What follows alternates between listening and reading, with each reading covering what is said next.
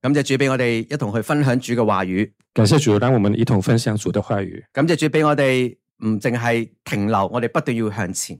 感谢主，让我们不单是停留，我们我们要继续向前。尋晚咧，我終於搞好咗我哋诶、呃教會嘅 podcast，叫做播客，係咪？呃，昨天晚上我终于搞定了我们教会里面的播客。咁我哋每個星期會將诶讲到嗰部分咧，就會擺上去诶、呃 podcast。我们每星期会把讲到那一部分放放放到上面播客。弟兄姊妹朋友咧就可以咧係用啊、Spotify、Apple Podcast 或者其他嘅有關收聽到啊、電台嘅都可以聽到啊、我哋教會所擺上去嘅一切嘅信息。呃，弟兄姐妹可以用到各大媒体的软体的等等 Spot Spotify 可以听到咱们这讲到，可以传给其他人。所以你啊翻工搭車，你做家務，總之你用耳仔可以聽到嘢嘅時候咧，你都可以播所以你可以上班时候或者是做家务，你可以用耳朵去听，你就可以播放了，啊，直接聽就得啦。直接去听就可以了。音質都唔錯，我因為我有啊吞過，那声声效就不错的，我有调节过。更重要就係啊翻譯把聲係好好聽。更重要是就是讲到讲得很清楚，啊，我把聲亦都唔差，对，牧师的声音很好。因為當我哋聽聽嘢嘅時候，我好着重嘅就係嗰、個啊啊品質嗰個 quality。当我听声音的时候，我很注重那个听的品质。因為大家如果有聽嘢，你都知道係好係一個好好貼心嘅貼身嘅一個一個一件事嚟嘅。大家有时候听音乐等等的时候，都有习惯，就是那个收听是很贴身、很贴心的事情。因為有個人喺你耳仔講嘢啊嘛，因为人家会在你耳边去，咁所以如果就講嘢嗰個品質嗰啲聲線唔靚嘅時候，其實係你唔會聽嘅。假如讲话者他声调不太贴心，你可能听不下去。啊感謝主俾我哋有好嘅聲音，好嘅器材。感谢主，让我们有好的声音、好的器材。咁應該我哋會聽日咧就會诶、呃叫做啊啊 launch 出去，即係公诶发布出去。那我们明天就会上架了。咁啊，弟兄姊妹咧就可以咧去開始分享俾你嘅朋友啊，咁樣。弟兄姐妹，明天就开始分享给你们的朋友。咁啊，隨時你中意，你話啊，我聽得唔係好清楚，再聽多次唔緊要，你聽一百次我哋都好歡迎那你发现如果听不清楚没关系，你可以随便去调一百次都可以的，重听。啊。咁可能夜晚發夢就發夢我嘅聲音，Antis 嘅聲音咁樣。 那可能晚上就会做梦，就听到牧师的声音，听到我的声音。呢個係上帝俾我哋嘅一個今年新嘅啊一個我哋會做嘅事工啦，这是上帝给我们今年度新的施工，求主使用，求主使用，讓更多人能夠有機會聽到耶穌基督嘅福音。让更多人能听到耶稣的福音。啊，咁所以如果你有啲朋友你話佢唔識佢聽廣東話，唔緊要啊，我哋有普通話嘅翻譯那你朋友说、啊、我听不懂广东话，没关系，我们有普通话翻译。啊，咁啊求主使用，讓更多更多人心靈裏边能夠得着真正嘅幫助，求主使用，让更多更多人他心灵得到主的使用。因為好多人嘅心靈裏边真係好多嘅啊问题，好多嘅空虛，好多嘅情緒嘅低落，因为很多人他心里面真的很多很多的问题，有空虚、情绪低落，有幾多嘅錢，有幾多嘅物質，完全幫唔到佢哋嘅心靈，又尽管有很多很多的钱、很多的物质，就是帮不了他们的心灵，裏边好多嘅擔心。里面有很多的担心。我最近嗰嗰位嘅朋友講話，佢有兩個好聰明做生意嘅朋友。我最近跟他谈到，我有一个朋友，他有一个很两个很聪明做生意的朋友，非常之聰明。就非常很聪明的。我朋友本身已經好叻噶啦，我朋友本身已经很棒佢了，哋做嘅生意係過億嗰啲嚟。他们做那生意是上千万过亿的。佢話呢兩個朋友都破咗產。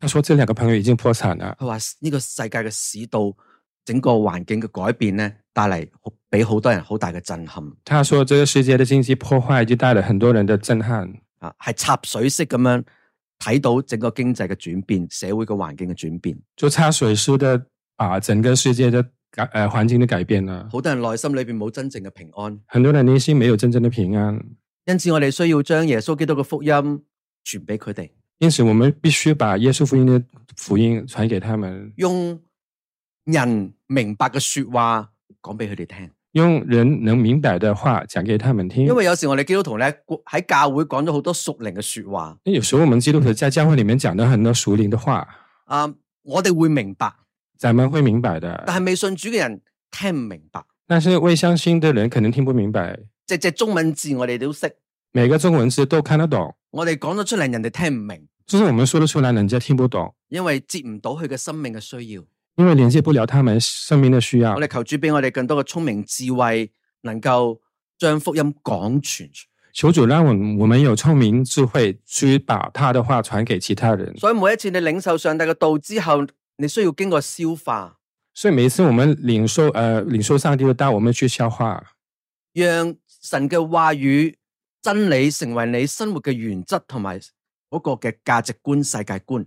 那神的话语变成你的真理，你的生活，并且变变成世界观真的真的道理。你真正啊、明白，并且喺你生活里边实践，你要真正明白真理，在你的生活里面实践，然后用你嘅说话去与身边人去分享上帝喺你生命里边嘅作为，然后用自己的说话去分享上帝在你们生命当中的作为，用圣经嘅原则去分享你点样睇唔同嘅事件。要用圣经的原则去看你每一个不同的事件。当大家喺度讨论紧啊李隆基嘅老婆嘅时候，当大家在讨论李隆基的妻妻子的时候，去发生嘅事情嘅时候，他发生事情的时候，你你用乜嘢嘅角度去回应或者同人分享你嘅睇法呢？那你要用什么角度的回应去分分享你的看法呢？我哋基督徒應該有真理作為底嚟咧，去用別人聽得明白嘅说話，分享我哋真正嘅睇法。我们作为基督徒，应该是用呃基督徒的真理去做底，去分享你想说的话。作見證應該係我哋生活嘅好自然嘅一部分，做见证应该是我们生活当中很自然的部分啊，唔需要培訓嘅，其實不需要培训的，只需要自然。就很很自然就可以。主要就係我哋對對主嘅話語有幾多嘅認識，主要是你看对主的话有多少认知，我哋點樣去實踐我哋嘅诶信仰。我们怎么去实践我们的信仰。我最近反省咗一件嘅事情，我最近反省的事情，你冇發現咧？我哋翻咗我哋信主冇幾耐咧，第一件會做嘅事情咧就係借飯祈禱啊！你没有发现我们就是刚刚相信主的时候，就有个谢饭祷告的，啊跟住我哋就係要借飯祈禱。我们就要谢饭祷告，合合埋眼睛，合埋雙手，就即天父賜我食乜就闭上眼睛，双手合十，就跟感谢主让我吃什么什么。啊！一日三餐我哋都覺得好滿足咁樣啊！我有我今日有嘅借飯祈禱啦，終於就每天三餐，我们就感谢主，我们今天我就有谢饭祷告了。跟住一路一路祈禱，一路信主。隨住年日嘅時候，我哋每一次都係好似一個儀式咁樣，就随着年龄增长，你相信久了，这个习惯就变成一仪式，而呢個儀式咧係我哋冇感覺㗎，这个仪式就变成没有感觉了，淨話啊我我我食飯前一定要祈禱，就就想起哦我们先吃饭前就要祷告，冇諗點解要祈禱啊？那没想到为什么要祷告？祈禱為乜嘢啊？那祷告是为什么我？為見證，就为见证，話俾人知我係基督徒， 就告诉人我是基督徒我，就話俾人哦，原來你基督係啊係啊係啊，就告诉人啊，原来是基督徒。对，點解我哋要借飯祈禱啊？那为什么我们要谢饭祷告呢？点解借饭祈祷要要眯埋眼，要要要祈祷咁样啊？那为什么谢饭祷告要闭上眼睛把手合十呢？我哋唔会问，我们不会问，我哋觉得祈祷一定要咁样，我们觉得祷告就是这样子，起码起码要眯埋眼。起码要闭上眼睛。其实唔系，其实不是的，好多基督徒嘅借饭祈祷习惯到一个地步咧，完全系冇感觉噶，很多基督徒的谢饭祷告已经习惯到一个程度，是完全没感觉，完全唔知道自己做紧乜噶，完全不知道自己在做什么，就系、知道要咁样做，做完就得啦。只知道我必须这样就做，做完就 OK。我哋系咪真系感谢上帝呢？那我们真的有感谢上帝吗？所以我鼓励弟兄姊妹，所以我鼓励弟兄姐妹，你借饭祈祷咧，唔好唔好眯埋眼，所以你谢饭祷告不要闭上眼睛，唔使有个祈祷嘅姿势。不需要有一个合适的姿势。你話死啦！啊，牧師界開始變咗異端啦。啊啊我在想，哎，牧师这边那一段呢，我話俾你 聽，我告诉你你，聽完之後，你應該會覺得有意思 嘅。你听完以后就应该知道是一个很有意思的，你你應該好好地望住啲食物，应该好好的看着你的食物，你要知道你食乜嘢，你要清楚你在吃什么，望下菜，望下魚，望下豬肉，望下牛肉，看看菜，看看肉，看看鸡肉，看看鱼。為到呢啲嘅食物感謝主，为了这些食物感谢主，為到煮食物嘅人感謝主。为了烹调的人感谢主。啊，冇人煮你點食？没人烹调，你怎么吃呢？冇人種，冇人養，你點食？没人去种，没人去养，你怎么去吃呢俾？少少時間，真係感謝啊！感謝主有美味嘅食物。就让一点点时间感谢主，我们有美食，啊，有有有人煮俾我食有人烹调给我们，啊，幾靚，这么好看，應該好好食嘅。应该很好吃。為到呢啲望住感謝安靜下，为了这些，我们看着安静一下，然後慢慢食，然后就慢慢去吃，因為我哋要享受嗰個食物，因为我们要去享受食物，並且對身體有益啊。并且对身体有益。有時好多人現代人食咗啲咩落肚，完全唔知道㗎，现代人就有很多吃了什么东西也不知道，趕時間啊嘛，这时间很赶一，倒落去咁樣，就把它倒进去就好了。你要慢慢咀嚼下，你要慢慢咀咀嚼，所謂之嗒真啲。就就 品品尝一下，小心去品尝，品嘗下嗰種味道品尝那个味道，喺你嘅舌舌尖上邊，在你的舌头的尖端，係咪？然後你感受佢佢進入你嘅身體裏邊，然后它进到你的身体当中，然後你你去感謝主，你要感谢主，並且求主幫助呢啲嘅食物，讓讓呢啲食物能夠有好嘅吸收让这些食物有很好的吸收，啊！唔好嘅嘢冇吸咁多，不好的东西不需要吸收太讓多，我身體能夠強壯。让身体能强壮你。慢慢咁樣去實踐嘅時候，你會開始留意食物到底健康定係唔健康。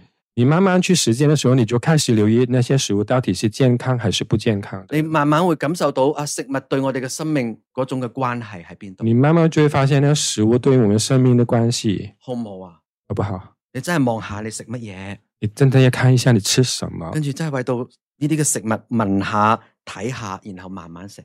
就看一下、闻一下，才慢慢开始去吃。你就算幾趕時間都好，唔會浪費你好多時間嘅咋。尽管你时间很赶，它不会浪费太多时间。咁啊三餸一湯，唔係三餸一飯，哇幾美麗。三个菜一个饭很，很漂亮的。一陣間我哋食飯嘅時候一齊咁樣好唔好啊？待会我们的爱演的时候，我们一起这样去做，並且讓我哋嘅生活就係咁樣去祈禱。让我们的生命从这样开祈祷开始，真正嘅感恩、真正嘅感謝、真正享受主俾我哋嘅食物。我们要真正的感恩、真正感谢、真正享受主给我们的食物。今日我哋會繼續講大要理诶呢個第三十八問，今天我们继续说大家里带第三十八问：為何這位中保必須是上帝？为何这位中保必须是上帝？基督教所講嘅救主係從上而下嘅，基督教所说的救主是从上而下的，係道成肉身嘅主，是道成肉身的主。而其他宗教所講嘅救主或者係教主都係從下而上嘅。而其他宗教所说的救主、教主是从下而上的，呢個係最大本質上嘅分別。这是最大本质上的差别。從上而下同埋從下而上係完全唔同。从上而下，或者是从上下而上，是完全不一样的。雖然每一個宗教都會講到人嘅罪，虽然某个宗教会谈到人的罪，亦都會提及點樣去逃離犯罪報應嘅方法。也会提到怎么去逃离犯罪报应的方法，逃離犯罪報應嘅方法，即係救贖嘅方法。逃离犯罪报应的方法就是救赎的方法。但係每個人從心靈裏邊深處呢啲嘢，呢啲嘅救贖嘅方法，都係人心靈裏邊深處所構想出嚟嘅。这些呃方法就是人从心里深处构想出来的、虚构出来的。當我哋問乜嘢叫宗教，那我们去问什么是宗教？宗教係人喺心靈深處追求屬靈嘅外在活動。宗教是人在心灵深处追求属灵的外在活动。我哋再慢慢理解宗教係乜嘢？我们再慢慢理解宗教是什么。宗教係人心靈深處宗教是人的心灵深处追求屬靈嘅外在活動，追求属灵的外在活动，而呢個嘅外呢、個所產生出嚟嘅外在活動就會就會產生不同嘅信仰教義，这些外在的活动就会产生不同的信仰教义，產生唔同嘅敬拜方式、組織架構，产生了不同的敬拜方式、组织架构，呢、個叫做宗教。这就叫宗教。你可以話唔係每一個人都有宗教信仰，也可以说，不是每个人都有宗教信仰。因為有啲人要有有時我哋要填表嘅時候有宗教信仰嗰嗰嗰項目，有时候我们填表格就要你需要去填你的信仰的那个项目，基督教、佛教、伊斯蘭教、猶太教，blah blah blah blah，基督教、佛教、伊斯兰教、呃犹太教等等的。都會話啊，我冇宗教信仰。那我就写没有宗教信仰，有人會有冇宗，有人係冇宗教信仰，有人是没有宗教信仰，但係每一個人都有信仰。但是每个人都有信仰。佢話俾你聽啊，我唔屬於任何宗教，但係佢有信仰。他告诉你我不属于任何的宗教，但是他是有信仰的。就算無信無神論者，亦都係有信仰。就算无神论者，其实是有信仰你的。話吓無神論者都有信仰？那你就说，为什么无神论者有什么信仰呢？唔相信神存在就係無神論者嘅信仰。那我不相信神的存在，就是无神论者的信仰。佢要相信上帝不存在。他要相信上帝不存在，如果唔係，佢點樣去反對上帝嘅存在呢？不然他怎么去反对上帝的存在呢？如果唔係，佢哋點解要反對上帝嘅存在呢？那不然为什么他们要反对上帝的存在？因為佢哋相信啊，上帝不存在。因为他们相信上帝不存在。人之所以反對反對神嘅存在，人之所以去要反对神的存在，係因為神嘅存在，就因为神的确存在。因為人係唔會熱心又堅持反對一個不存在的東西。因为人不会任性很坚持去反对一个不不存在的东西。哇！我唔信上帝，呢、那我说我不相信上帝個，呢、個世界冇上帝存在。这世界没有上帝存在。咁既然冇冇，你覺得上帝唔存在嘅話，你唔使咁大力、咁熱心、咁恒久咁樣去反對、去去推噶嘛。既然这个上帝不存在，你不是很大力、很热久、很恒心去反对这个事情的。所以暗解裏其實佢啊上帝存在，不過我要反佢，話俾人聽佢唔存在。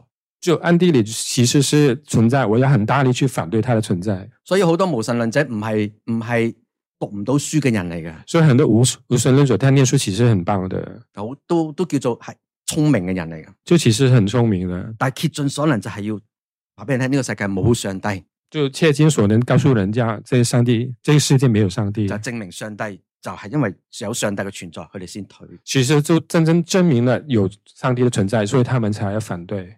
每一個人嘅心靈都需要信仰。每个人的心灵都需要信仰，问题系你信靠乜嘢？问题是你信靠什么？如果你话你系信神，如果你说你是信神，你信嘅神系点样嘅一位嘅神呢？那你相信的神是什么一位的神呢？你知呢个世界真系满天神佛，这个事是瞒天神佛的。就算话啊，我信耶稣噶，那你说我相信耶稣我，信上帝嘅，我相信上哦你帝，点样信？你信嘅上帝，你信嘅耶稣系点样嘅上耶稣？点样嘅上帝呢？那你怎么去相信？你相信那个耶稣跟上帝是怎么样一个上帝耶稣呢有？啲嘅事情冇咁简单噶。有些事情不是那么简单。雅各书二章十九节，雅各书二章十九节，雅各书二章十九节雅各书二章十九节，呢度咁样讲，佢话你信上帝只有一位，你信得不错。这里这么说：你信上帝只有一位，你信的不错；魔鬼也信，却是戰驚。魔鬼也信，却是战惊。你有冇覺得好驚訝？你们觉得很惊讶？唔好以為魔鬼係唔信神，你不要以为魔鬼不相信神，魔鬼都信噶。魔鬼也都相信的。魔鬼唔係唔相信神，魔鬼不是不相信神，魔鬼係不願意順服神，魔鬼是不愿意顺服神，佢要與神為敵，他与神为敌，佢要成為上帝，他要成为上帝，佢信神噶。他相信神，不過佢唔願意順服。不过他不愿意顺服。聖經話：你相信上帝有一位，圣经说：“你相信，相信上帝有一位，你信得冇錯。你相信，你信的不错。魔鬼也信，卻是戰驚。魔鬼也信，却是战惊。魔鬼因此就大大嘅作工，要迷惑人嘅心，魔鬼魔鬼因此要大大的做工，要迷惑人，使人唔相信真神，信假神；让人不相信真神，就相信假神；使人唔相信有神。让人不相信有神，呢个系魔鬼一路以嚟嘅工作，这是魔鬼一向的工作，并且不断咁样去做。而且不断不断去做。所以基督徒都要警醒啊，所以基督徒要警醒，唔好被迷惑啊！不要被迷惑。基督教嘅信仰唔係人尋求神產生出嚟嘅。基督教的信仰不是人寻求产生出来的神你。話哦，基督教啊教會哦人建立嘅，唔係啊。他说，基督教的教会是人建立的，不是。基督教嘅信仰係上帝所賜嘅，基督教的信仰是上帝所赐给的，耶穌基督嘅救恩係上帝所賜下嘅，耶稣基督的救恩是上帝赐下来的，救贖我哋嘅主係從天上降到人間嘅耶穌基督。救赎呃救赎我们的主是上帝从天上人降落到人间的主，一切基督教嘅信仰、救赎，所有嘅嘢都系上帝所赐下嘅。一切呃基督教的信仰就是上帝从上赐下的。罗马书嘅三章十至到十一节，罗马书三章十到十一节，罗马书三章十至到十二节，罗马书三章十到十二节，就如经上所记，没有二人，连一个也没有；就如经上所记，没有一人，连一个也没有，没有明白，没有寻求神的，没有明白的，没有寻求神的，人人偏离正路，一同走向败坏，没有行善，连一个也没有。人人偏离正路，一同走向败坏，没有行善的，连一个也没有。圣经讲得好清楚，冇人去寻求上帝噶，圣经讲得很清楚，没有一个人寻求上帝。教会系上帝所建立。教会是上帝所建立的，耶稣基督嘅福音系上帝所赐下，耶稣基督嘅福音系上帝所赐，耶稣基督的福音是上帝所赐下的，所以基督教唔系人尋求上帝所產生出嚟嘅信仰，所以基督教基督教不是人去寻求产生出来的，係上帝所賜下。是上帝赐下给我们的。呢、個同其他宗教完全唔同，这个是跟其他宗教完全不一样，方向嘅差別係根本嘅差別，方向的差别是根本的差别，由上到下，由下到上，完全唔同。从上到下，由上而下。如果唔係神嘅恩賜、如果不是神的恩赐，聖靈嘅工作，圣灵的工作，人係唔會有從神而嚟嘅啟示，即係聖經。人是不会有神而来的启示，这就是圣经。所以圣经系上帝所赐俾我哋嘅启示，所以圣经是上帝赐给我们的启示，要人一切明白上帝嘅事情已经喺圣经里边，要人去明白一切的事情已经在圣经当中，人就可以认识神，人就可以认识神，嗯，人就可以认识呢个世界系点嚟嘅。人就可以认识这是在从何而来的。如果冇圣经，人不可能认识到神，如果没有圣经，人不可能认识神，更加不可能认识耶稣就是基督。更加不可能认识耶稣就是基督。诗篇五十三篇一至到三节，诗篇五十三一到三节，诗篇五十三篇一至到三节。诗篇五十三一到三节，顽固人心里说没有神，他们都败坏，行了可憎恶的罪孽，没有一个人行善。愚坏人心里说没有神，他们都败坏，行了可憎乎的罪孽，没有一个人行善。神从天上垂看世人，要看有明白的没有，有寻求神的没有。神从天上垂看世人，要看有明白的没有，有寻求神的没有。他们全都退后，一同变为污秽，没有行善，连一个也没有。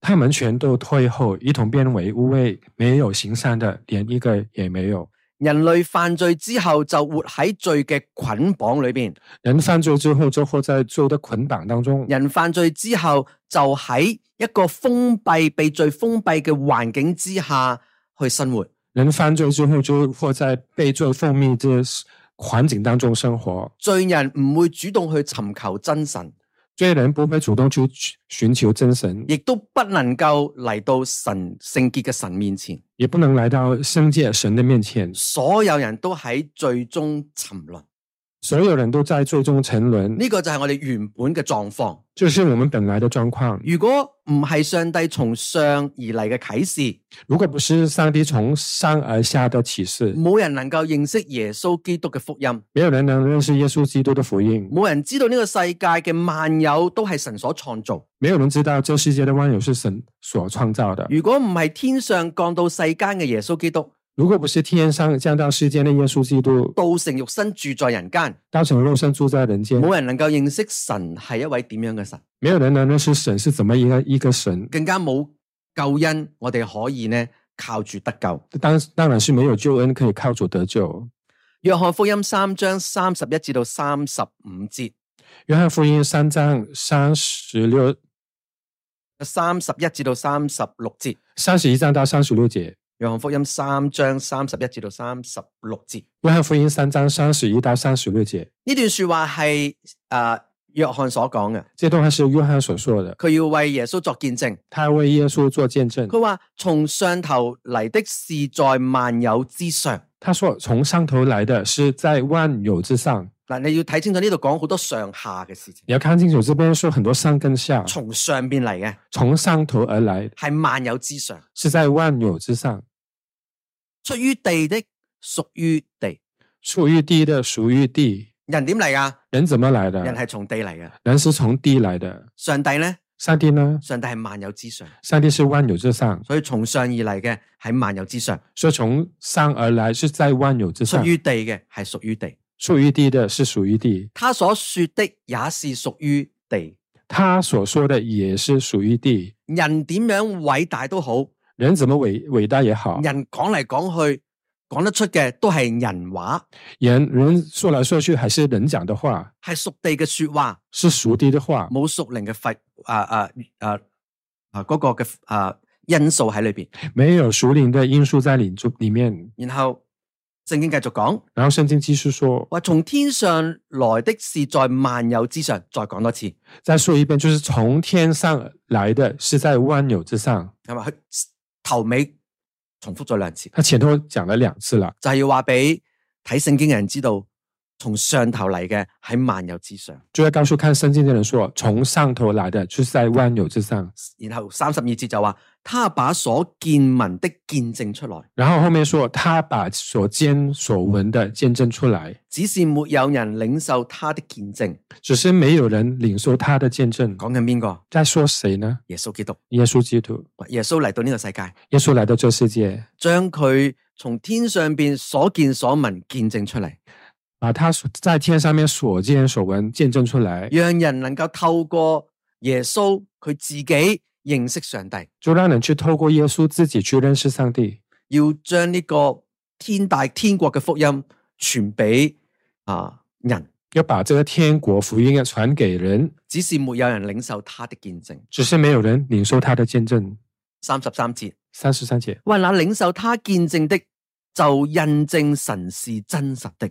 那领受他的见证的，就印证神是真实的。我哋每一个基督徒嘅生命都系上帝嘅见证。我们每一个基督徒的生命都是上帝的见证。我哋接受耶稣基督成为我我哋个人嘅救主，我们接受耶稣基督成为个人救主，上帝按住佢嘅应许，要赐下圣灵保惠师俾我哋喺我哋生命里边作印记。圣灵按照他的应许，把圣灵的保惠师在我们心灵当中当印记。所以我哋嚟到上帝嘅面前，系因着有圣灵嘅同在，有佢嘅印记，有基督嘅生命喺我哋里边。所以，我们来到圣上帝的面前，我们有我们有这个上帝的印证，有基督的存在，唔系你嘅洗礼证书，而不是那洗礼的证书。唔系你在世嘅时候，你祈祷咗几多个小时，睇咗几多嘅圣经，背咗几多嘅金句，而不是在人间的时候，你看了多少的圣经，你背了多少的经文。你话俾上嗱上帝，你睇下我我一生里边有几多千万小时嘅祷告咁你样就告诉上帝，我在活的当中时候练了千万小时的看圣经祷告，啊！我识我背熟咗几多嘅圣经我背诵很多的圣经，啊！我每我每星期出席咗几多教会嘅聚会我每星期出席教会的活动。啊啊！如果我要如果要要评估我嘅生命，我应该啊唔系最高，都系最高嗰几个。如果我是要评估我的生命，虽然我可能不是最高，但是我是应该是前列的位置，啊，我應該可以進到天國啦吧？我应该能进入天国吧？可能上帝，喂，我唔識你喎、上帝跟你说，我不认识你喺，我生命冊上面冇你嘅名、喎。我的生命册当中没有你的名字。你奉我嘅名禱告，你奉我名做好多嘢，但係你冇相信我喎，你奉我的名祷告，奉我的名做很多事情，但是你没有相信我，你冇接受我成為你個人嘅救主喎，你没有接受我成为你个人救主。你冇聖靈嘅印記喺裏邊。你没有圣灵的印记在当中。我哋每一個人都係上帝嘅見證人。我们每个人都是上帝的见证人。三十四節就話神所差來的說實的話，三十是说神所差来的，说神的话，因为神所赐给他的圣灵是没有限量。因为神所赐给他的圣灵是没有限量的。父爱子已把万有交在他手里，父爱子已经把万有交在他手里。信子的人有永生，不信子的人得不到永生。信子的人有永生，不信子的人得不到永生。而且神的愤怒常在他身上。而且神的愤愤怒藏在他身上。圣经嘅说话好清楚，圣经的话讲得很清楚：信子的有永生，不信子的得不到永生。信子的有永生，不信子的人得不到永生。如果唔系上帝所赐下嘅中保基督耶稣，如果不是上帝赐下来的中保基督耶稣，冇人能够到神那里去，没有人来到神的那里那边去。只有降身为人嘅耶稣先能够救赎罪人，只有将圣为人的基督耶稣才救赎人，因为佢系完全嘅人，亦都系完全嘅神。因为他是完全的人，完全的神佢。独特嘅生命，佢独特嘅位置无可取代。他独特的生命跟独特的位置不可取代的。耶稣系从天上嚟到人间嘅上帝，耶稣是从天上来到人间的上帝，从上帝嚟嘅，从属灵嚟嘅，佢所讲嘅说话就系属灵嘅。从上帝来的，从属灵来的。他讲的话就属灵。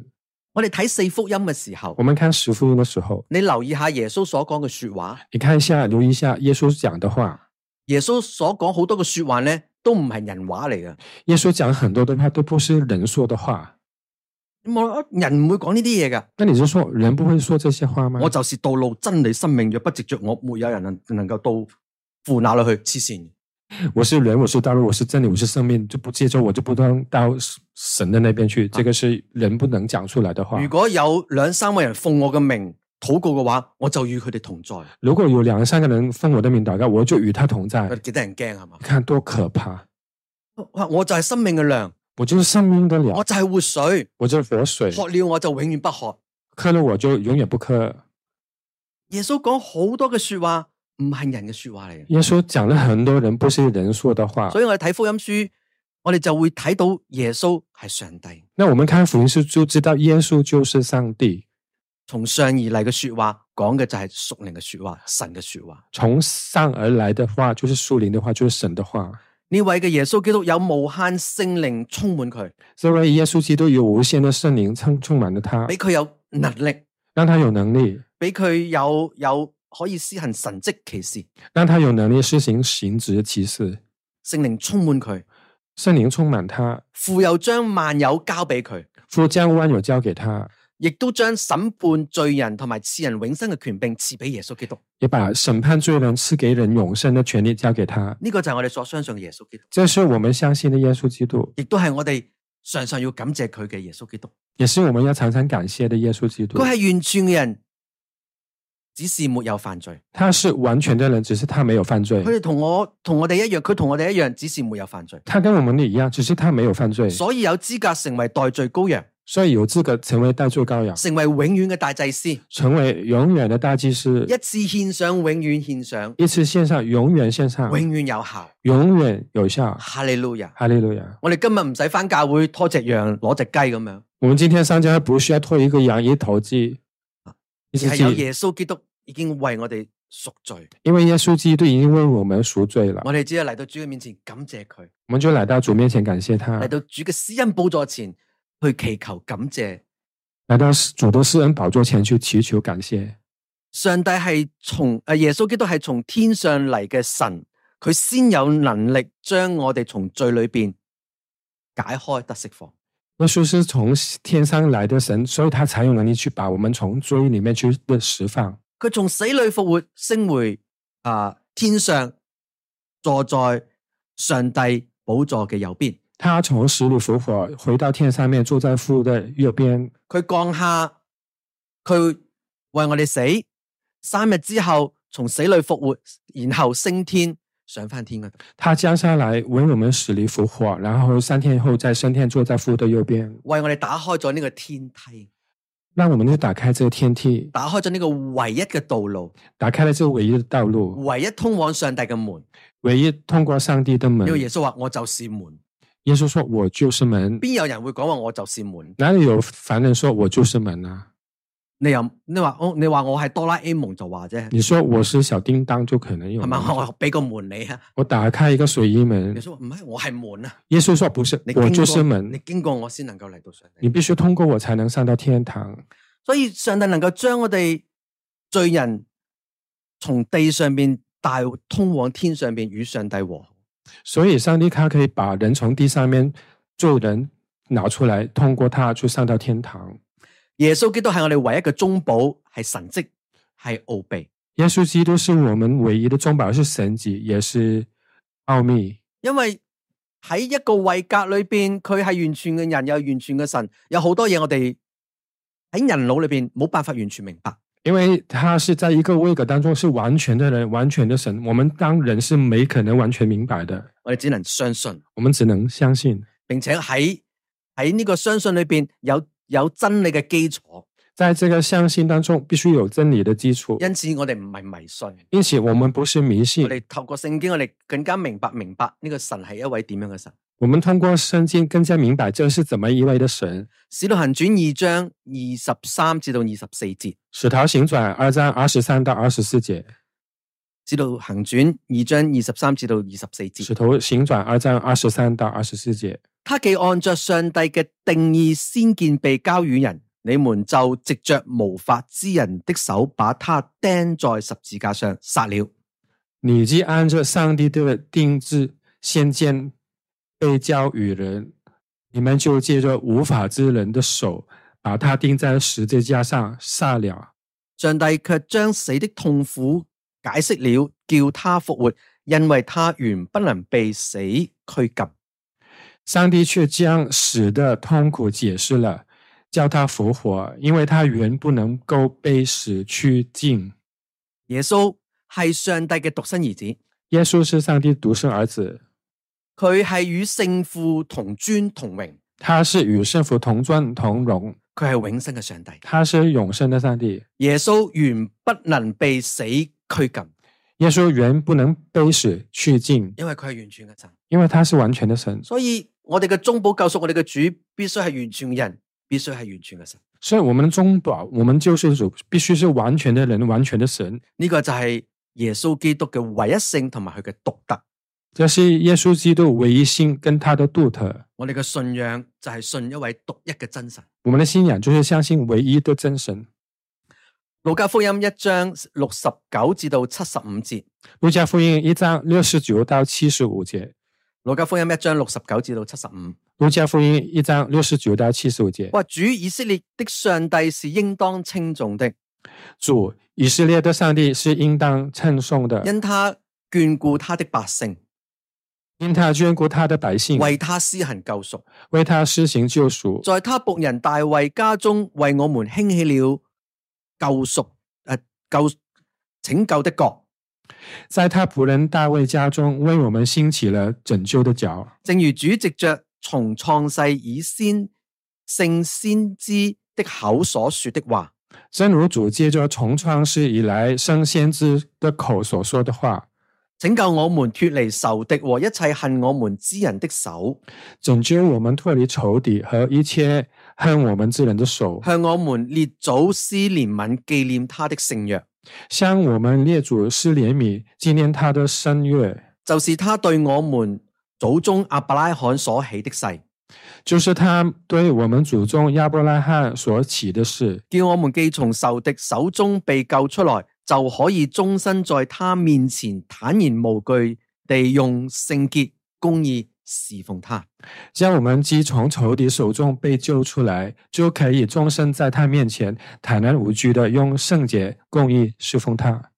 呢位嘅中保必须要系神，这位中保必须是一位神，因为唯有神系永生、系公义、系圣洁。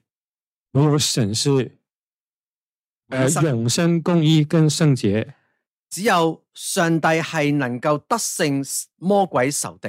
只有神是才能得胜魔鬼魔鬼仇敌。我哋要再讲一次，我们再说一遍，除上除耶稣之外，上帝再冇赐下别的名，我哋可以靠住得救。除耶稣以外，上帝再没有赐下别的名，我们可以靠着他得救。 Amen。 Amen。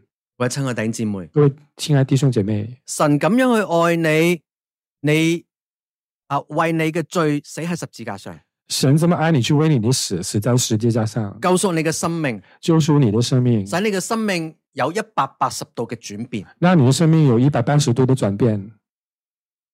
咁你點樣去回應呢位上帝呢？那你怎么回应这位上帝呢？上帝救贖你嘅生命，希望上帝救赎你的生命。你諗諗，如果你唔信耶穌，你會係點？你想一下，假如你不相信，你会怎么样呢？難道我哋冇一個感激上帝嘅心嗎？难道我们没有感激上帝的心吗？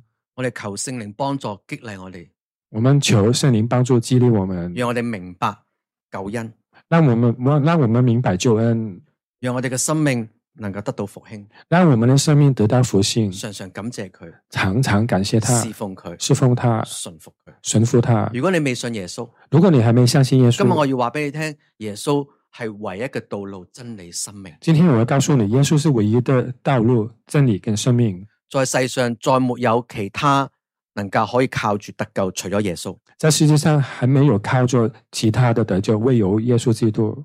耶穌就係真理，耶稣就是真理，就係我哋嘅空氣。就是我们的空气。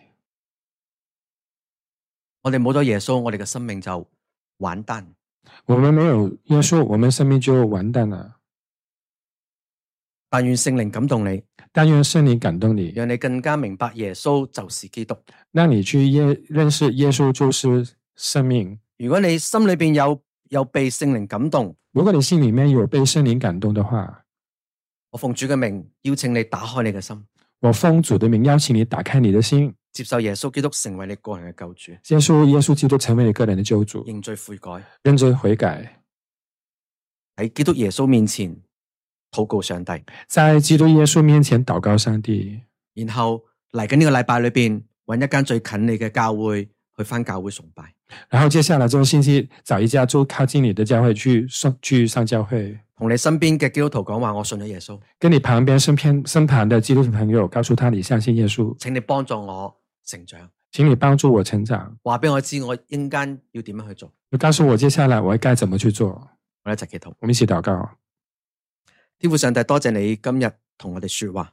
天父上帝，我们感谢你今天的话，我哋將今日所領受嘅藏喺心裏边，我们把今天所领受的藏在心里面求。你幫助我哋嘅生命能夠因着你嘅話語得到激勵，得到復興。求你帮助我们的生命，因着你的话也得到激励，得到继续。我哋亦都為到未信耶穌基督嘅人禱告，我们为了还没相信耶稣基督的人祷告，求主你藉着呢篇嘅信息去感動佢哋，使佢哋生命得着永恒嘅盼望。求主希望借助今今天的生命能够激励，让他们的生命得到盼望，让未信耶稣基督嘅人让还没有相信耶稣基督的能人够成为上帝你嘅儿女。能够成为上帝你的儿女。凡听到呢篇道嘅人，心里边能够得着感动，反听到这片道的人，生命得到得着。愿将一切嘅荣耀重赞归俾你。愿一切荣耀颂赞归于你。听我哋喺你面前嘅祷告，奉靠基督耶稣之名，听我们祷告，奉耶稣基督的名，阿门。阿门。